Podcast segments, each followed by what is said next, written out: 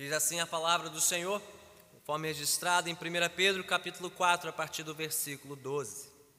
Amados, não se surpreendam com o fogo que surge entre vocês para os provar, como se algo estranho lhes estivesse acontecendo. Mas alegrem-se à medida que participam dos sofrimentos de Cristo, para que também, quando a sua glória for revelada, vocês exultem com grande alegria. Se vocês são insultados por causa do nome de Cristo, felizes são vocês, pois o Espírito da glória, o Espírito de Deus repousa sobre vocês. Se algum de vocês sofre, que não seja como assassino, ladrão, criminoso, ou como quem se intromete em negócios alheios Contudo, se sofre como cristão, não se envergonhe, mas glorifique a Deus por meio desse nome.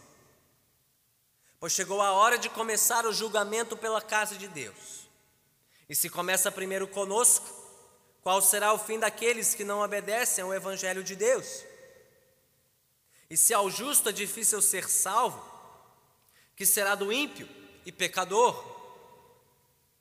Por isso mesmo, aqueles que sofrem de acordo com a vontade de Deus devem confiar sua vida ao seu fiel Criador e praticar o bem. Louvado seja Deus. Pela Sua santa palavra, oremos mais uma vez. Senhor, nós precisamos de Ti. Nós precisamos de Ti para compreender as palavras diante de nós nós precisamos de Ti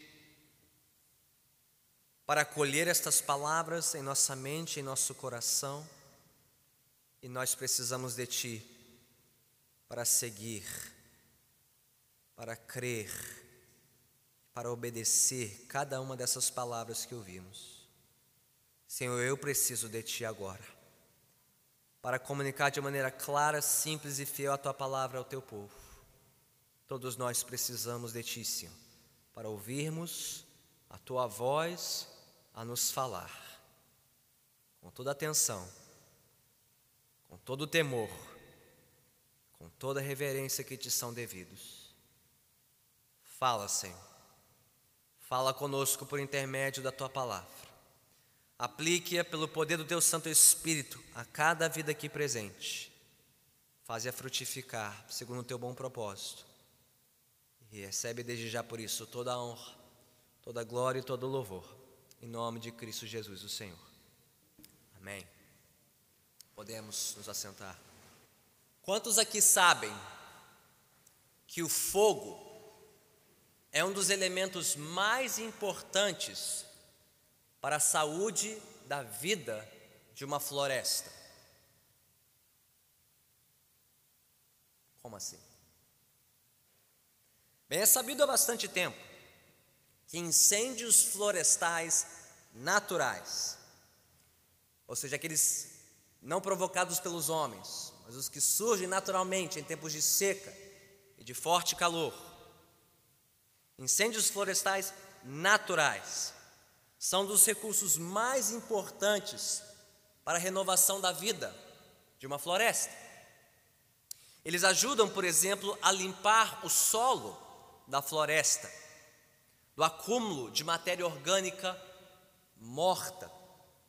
O que, caso não ocorra, pode acarretar em mais acúmulo desta matéria e aí sim em incêndios de grandes proporções, de grande intensidade, que podem causar muito dano à floresta e a tudo que estiver em volta dela.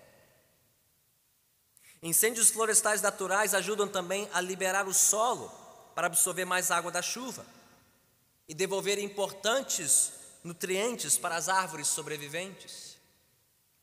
Eles auxiliam inclusive na eliminação de árvores e espécies mortas, resultantes de pragas e infestações de insetos, que curiosamente causam mais mortes de árvores do que os temidos incêndios florestais. Você sabia disso? Mais árvores morrem no mundo todo ano por causa de pragas e insetos do que por incêndios. Incêndios naturais vêm para eliminar essas pragas e árvores mortas. Eles ajudam, por fim, a abrir clareiras na floresta, proporcionando maior luz solar para o crescimento de árvores sadias, além de possibilitar a frutificação de certas espécies que só liberam as suas sementes em temperaturas correspondentes à de um incêndio. Você sabia disso? Não, não saia daqui para queimar a primeira roça ou primeiro, a primeira mata a caminho de casa. Não, mas não se desespere. Até mesmo o fogo foi criado por Deus na natureza para um bom fim, na proporção e no momento adequado. O incêndio florestal natural é indispensável para a manutenção e a renovação da vida de uma floresta. E assim como é na vida natural, assim também o é na vida espiritual. Conforme o que veremos hoje. Nas palavras de Pedro, aqui em 1 Pedro 4, versículos 12 a 19. Mantenha sua Bíblia aberta, por gentileza. Pois ela começa falando sobre fogo. O fogo é enviado por Deus para um bom fim. Para aqueles a quem Ele chamou, para serem seu povo aqui na terra. Em um dos seus últimos e principais apelos nesta carta, o apóstolo Pedro nos mostrará que diante das, que diante das provas de fogo na vida cristã, nós devemos nos alegrar e confiar no Senhor. Vamos ver cada parte do texto.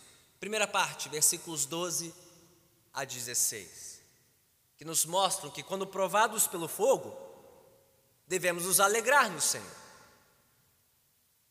Pedro inicia esta sessão final da sua carta, reta final desta epístola, revisitando um dos temas centrais desta carta.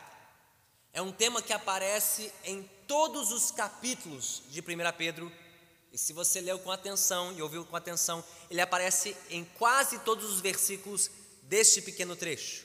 Qual é o tema? Qual é a ideia aqui? Sofrimento, os sofrimentos próprios da vida cristã. Mas ao revisitar este tema, agora próximo do fim da sua carta, Pedro faz duas coisas aqui, opostas entre si, mas complementares, dois lados de uma mesma moeda. Ele mostra tanto como nós não devemos encarar as provas de fogo, da vida cristã, como também como devemos encarar estas provas. O que não devemos fazer e o que devemos fazer. O que não devemos pensar e o que devemos pensar diante dessas provações. Comecemos então com o não, como não encarar estas provas.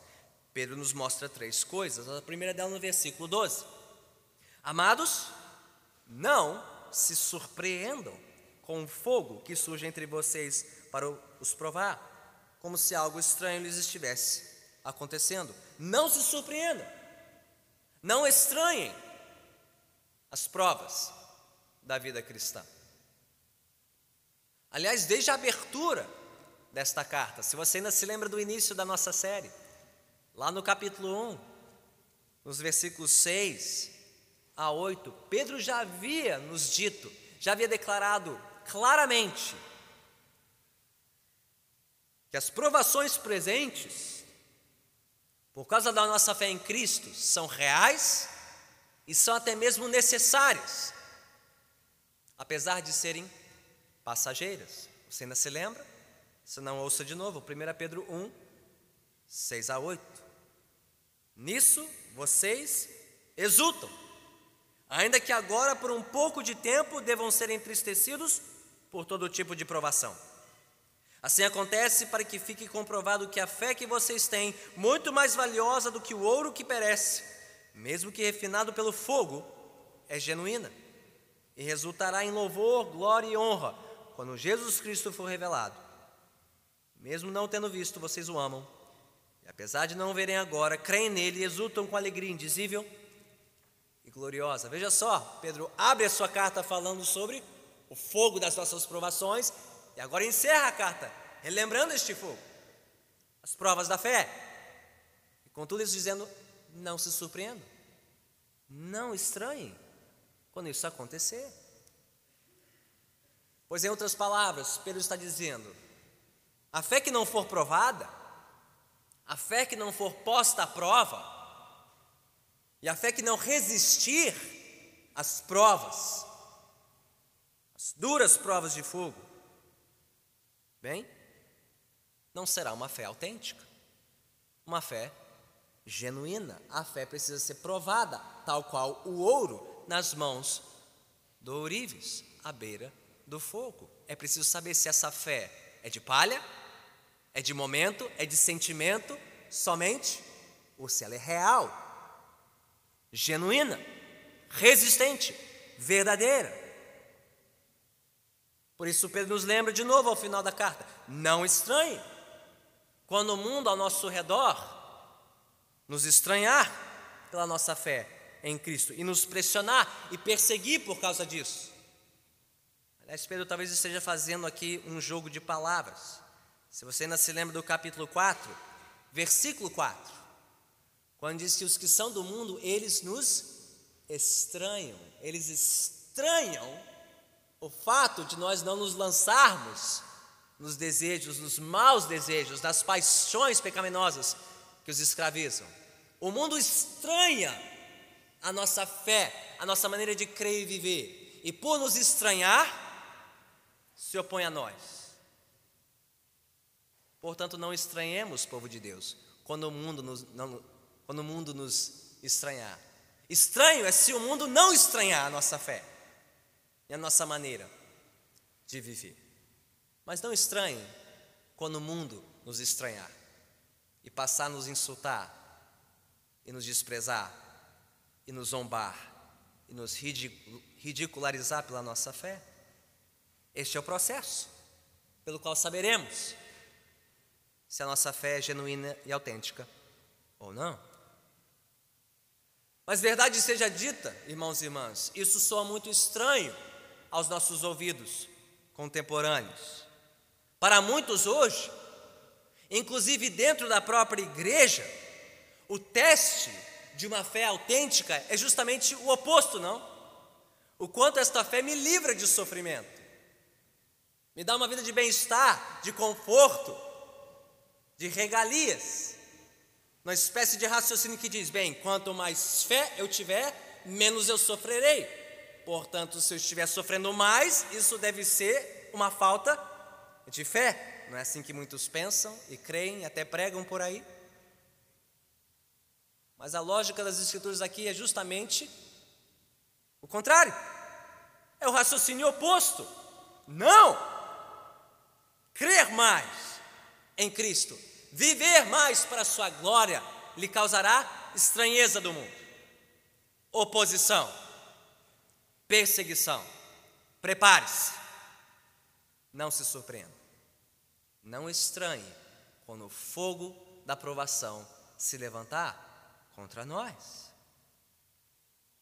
Não imaginemos nesses momentos que Deus nos esqueceu, que Deus nos abandonou no mundo. Não pensemos que as coisas saíram do controle, que Deus nos perdeu de vista. Não suponhamos necessariamente que fizemos algo de errado e que estamos sendo punidos por Deus. Não são esses os pensamentos que nos ocorrem em momentos de provação? O que, que eu fiz de errado? Deus está me castigando? Deus está me punindo? Deus esqueceu de mim? Deus me abandonou? Até mesmo para aqueles que estão na fé há muito tempo. Calma.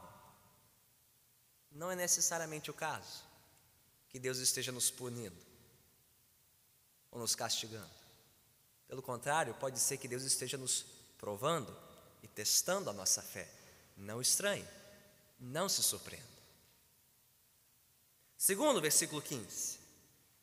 Pedro nos diz que nós não devemos dar motivo indevido para as provações. Se algum de vocês sofre, versículo 15, que não seja como assassino, ladrão, criminoso ou como quem se intromete em negócios alheios.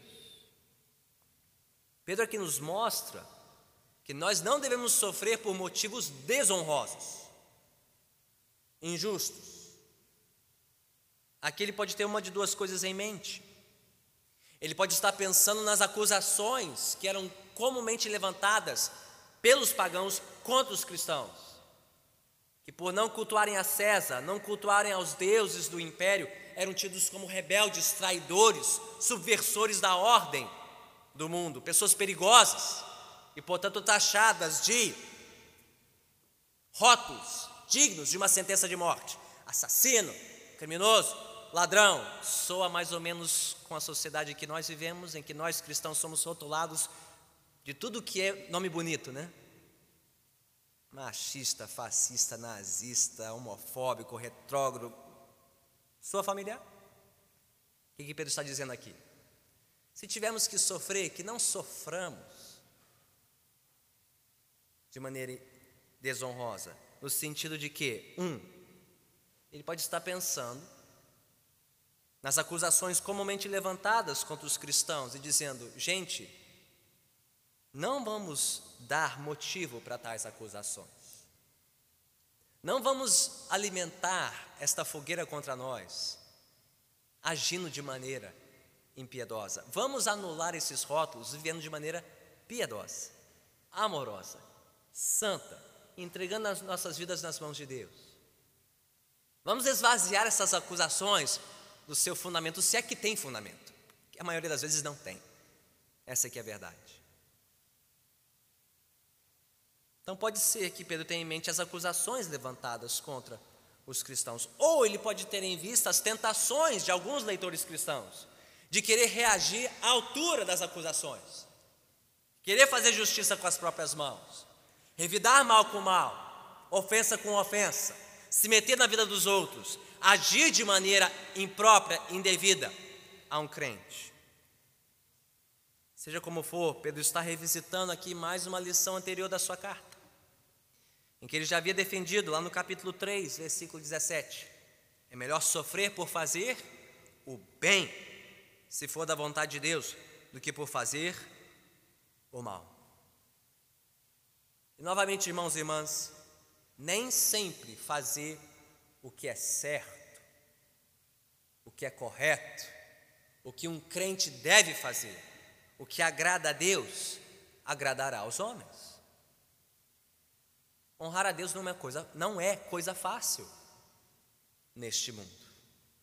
Agir de maneira íntegra em nome do Evangelho, em nome de Cristo, nem sempre será recompensado e valorizado neste mundo. Deveria ser por sermos um povo mais honesto, íntegro, ordeiro, no trabalho, mais confiável, deveríamos ser dignos de maior honra.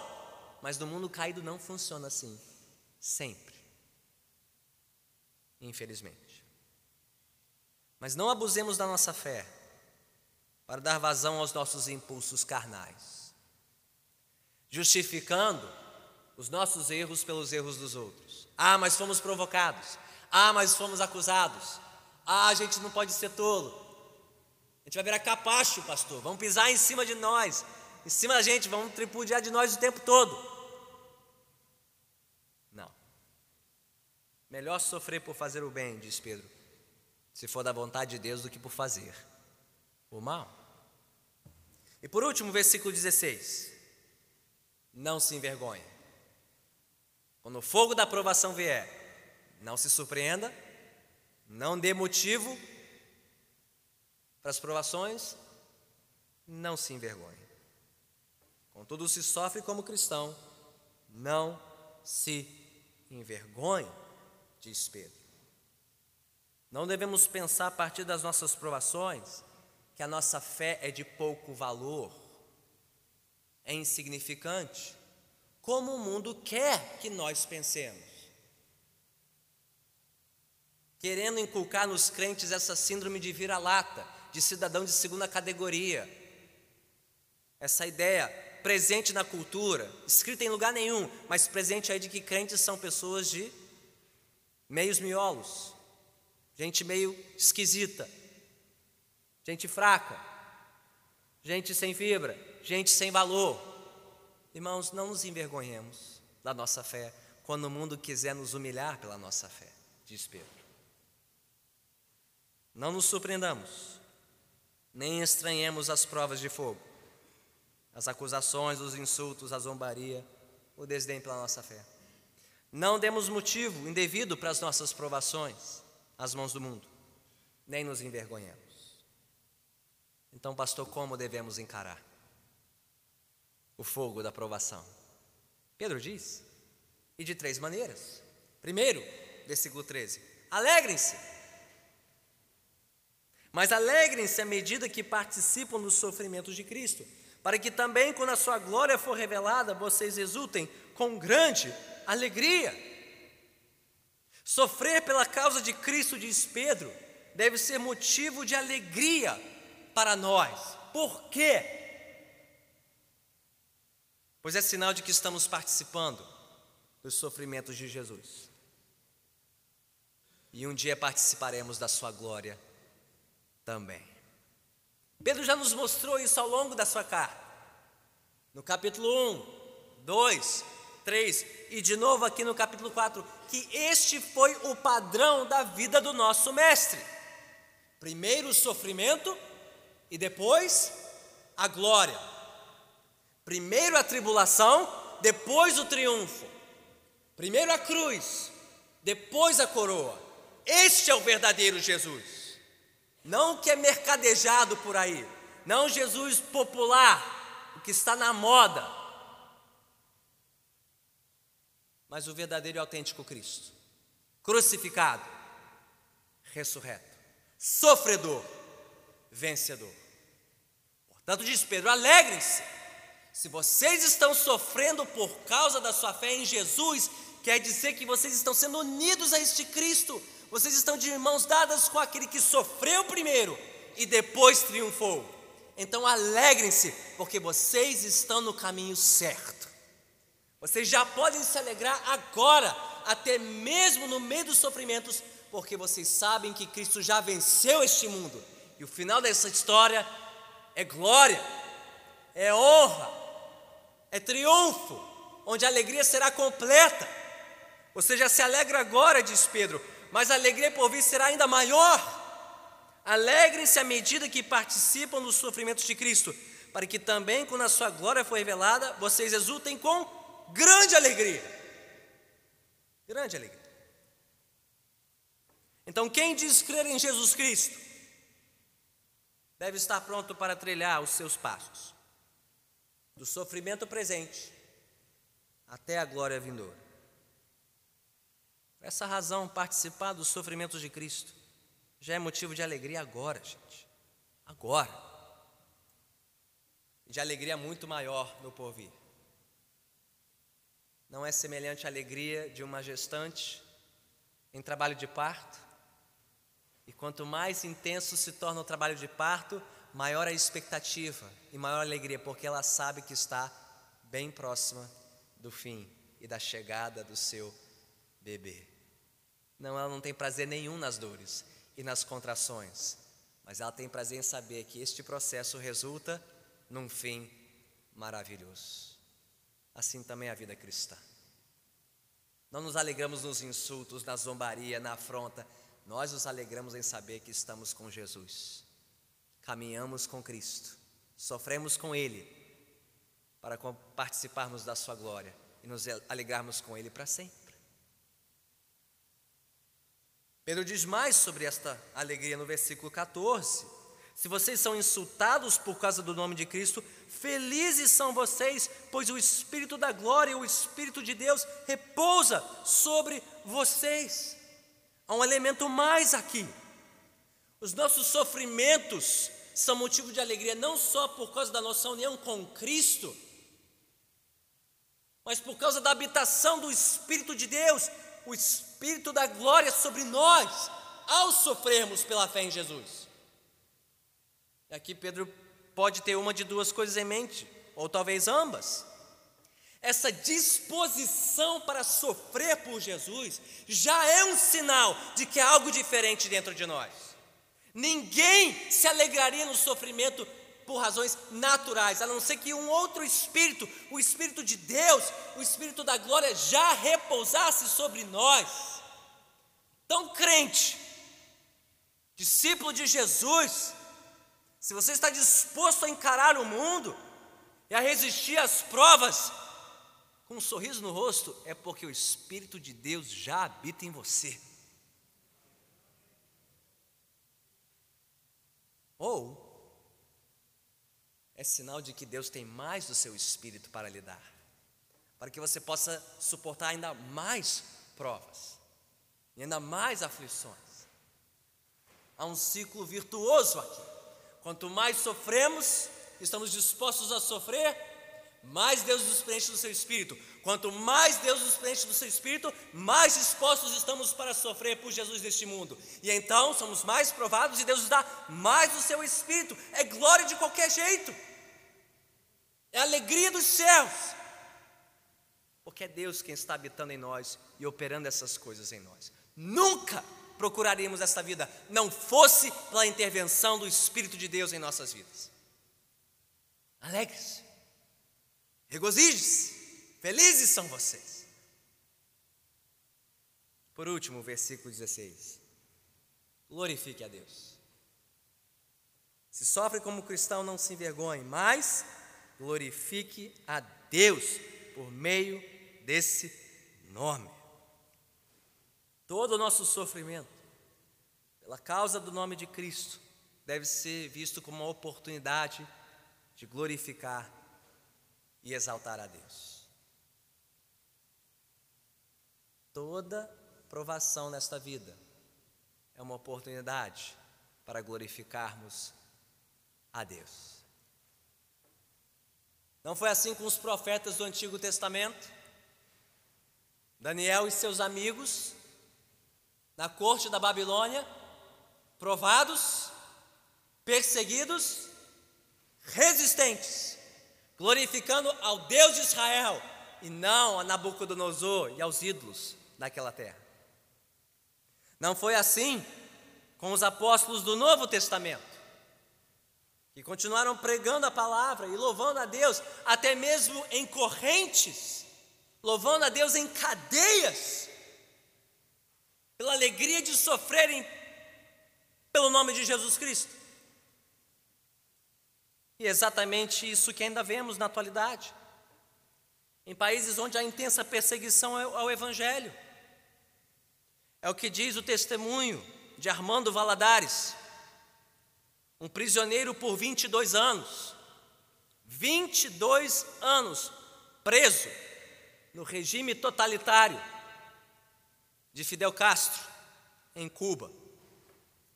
E segundo o relato de Valadares, quando seus companheiros de cela cristãos eram condenados ao paredão de fuzilamento, eles gritavam a caminho do paredão: Viva Cristo Rei! abaixo o comunismo. Viva Cristo Rei, abaixo o comunismo. Tão potentes e poderosos eram os gritos, que em pouco tempo os capangas de Castro tinham que amordaçar os crentes, porque eles tinham pavor de metralhar aqueles que olhavam para eles dizendo: Viva Cristo Rei, abaixo o comunismo. Esses servos glorificaram a Deus até diante da morte. Eles não se assustaram, eles não se surpreenderam, eles não se envergonharam, eles glorificaram a Deus pela honra de servirem a Jesus com a perda das suas vidas. Então, irmãos, não temamos nossos opositores, não nos envergonhemos do Evangelho, não nos surpreendamos quando o fogo vier. Alegremos-nos. Alegremos-nos. Estamos unidos com Jesus. Regozijemos-nos. O Espírito de Deus repousa sobre nós. Glorifiquemos a Deus. Glorifique o Pai. Receba o Espírito. Viva para Jesus até o fim. Alegre-se no Senhor. Mas Pedro conclui o raciocínio nos versículos 17 a 19. Sim, quando provados pelo fogo, alegrem-se no Senhor. Mas quando provados pelo fogo, confiem no Senhor. Confiem no Senhor. Pedro encerra o seu argumento aqui com mais uma constatação importante. Eu diria até surpreendente. Esse fogo que surge para provar a casa de Deus, o seu povo na presente era, no versículo 12, na verdade faz parte de um fogo maior, um fogo que Deus derramará sobre toda a terra, sobre toda a raça humana, sobre vivos e os mortos, um fogo maior que está por vir, diz Pedro, nos versículos 17 e 18. Pois chegou a hora de começar o julgamento pela casa de Deus. E se começa primeiro conosco, qual será o fim daqueles que não obedecem ao evangelho de Deus? E se ao justo é difícil ser sábio, salvo que será do ímpio e pecador? Em outras palavras, Deus prova o seu povo agora. Deus nos prova agora pelo fogo não para nos destruir, não para nos condenar, não para nos arrasar, mas sim para nos depurar, para nos refinar, para nos preparar para o grande dia da Sua volta. O fogo da prova hoje serve para nos tornar semelhantes a Cristo, mais dependentes e cheios do Espírito Santo pessoas mais dispostas a glorificar a Deus em toda e qualquer circunstância da vida. Agora, se isso é difícil, e Pedro reconhece que é difícil, ele cita as palavras de Provérbios aqui, e se ao justo é difícil. Se fosse fácil, qualquer um faria.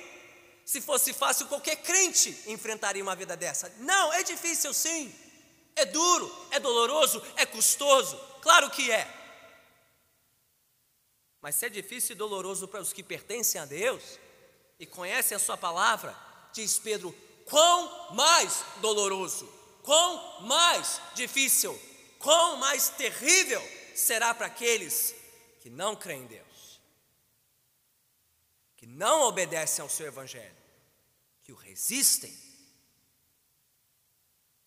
que o afrontam, que não se rendem a Ele.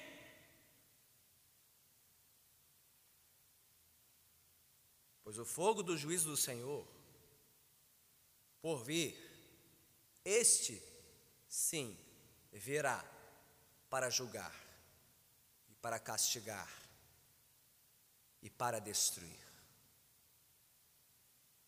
Quem não se submeter a este fogo agora, que depura, que refina,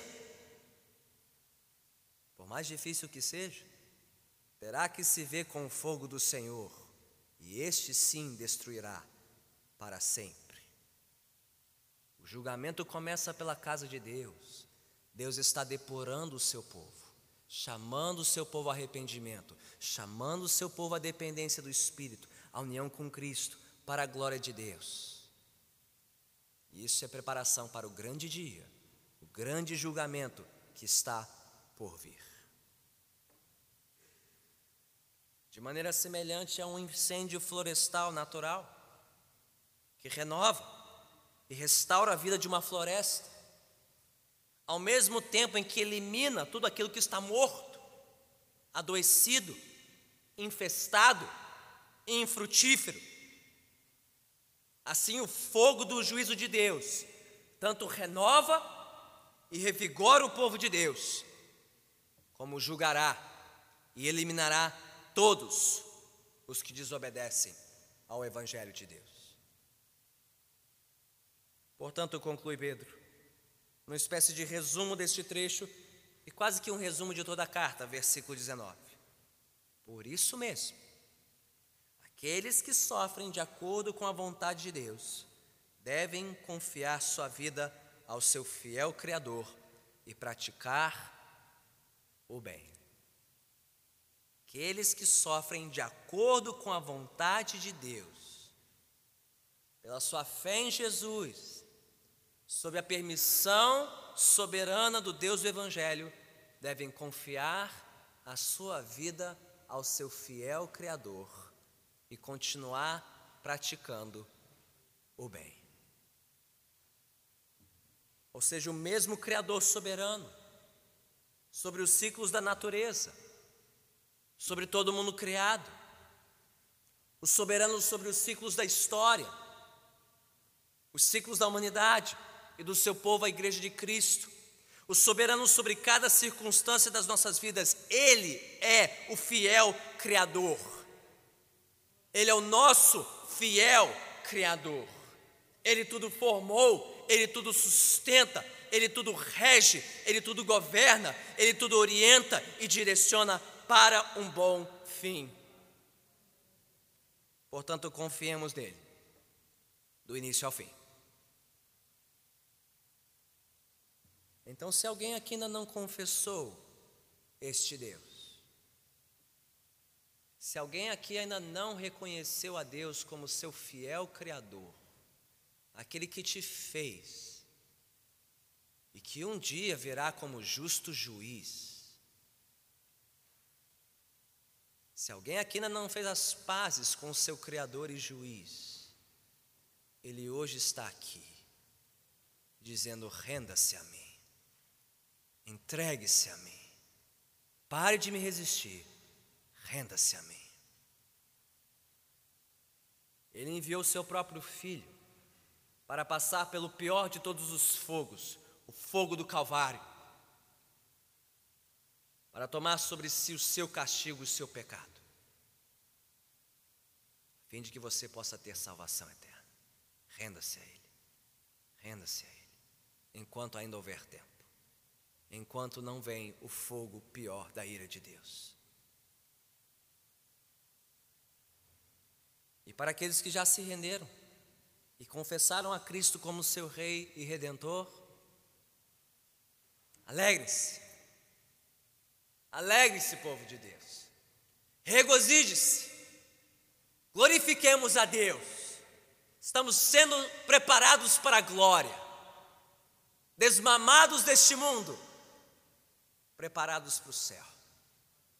Confiemos em Jesus e glorifiquemos a Deus a cada nova prova de fogo que Ele nos enviar. Oremos. Senhor bendito, a verdade é que ainda estranhamos as provações, que ainda nos surpreendemos quando o fogo chega, que ainda somos tentados a nos envergonhar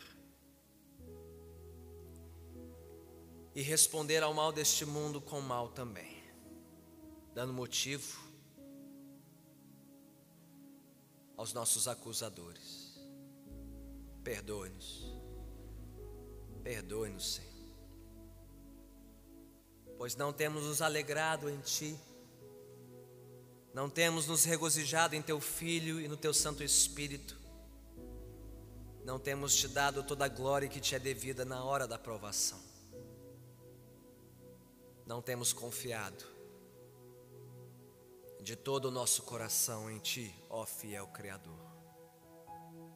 Perdoe-nos, perdoe-nos, limpe-nos, purifique-nos, restaure-nos, devolve-nos o nosso primeiro amor e a alegria da nossa salvação.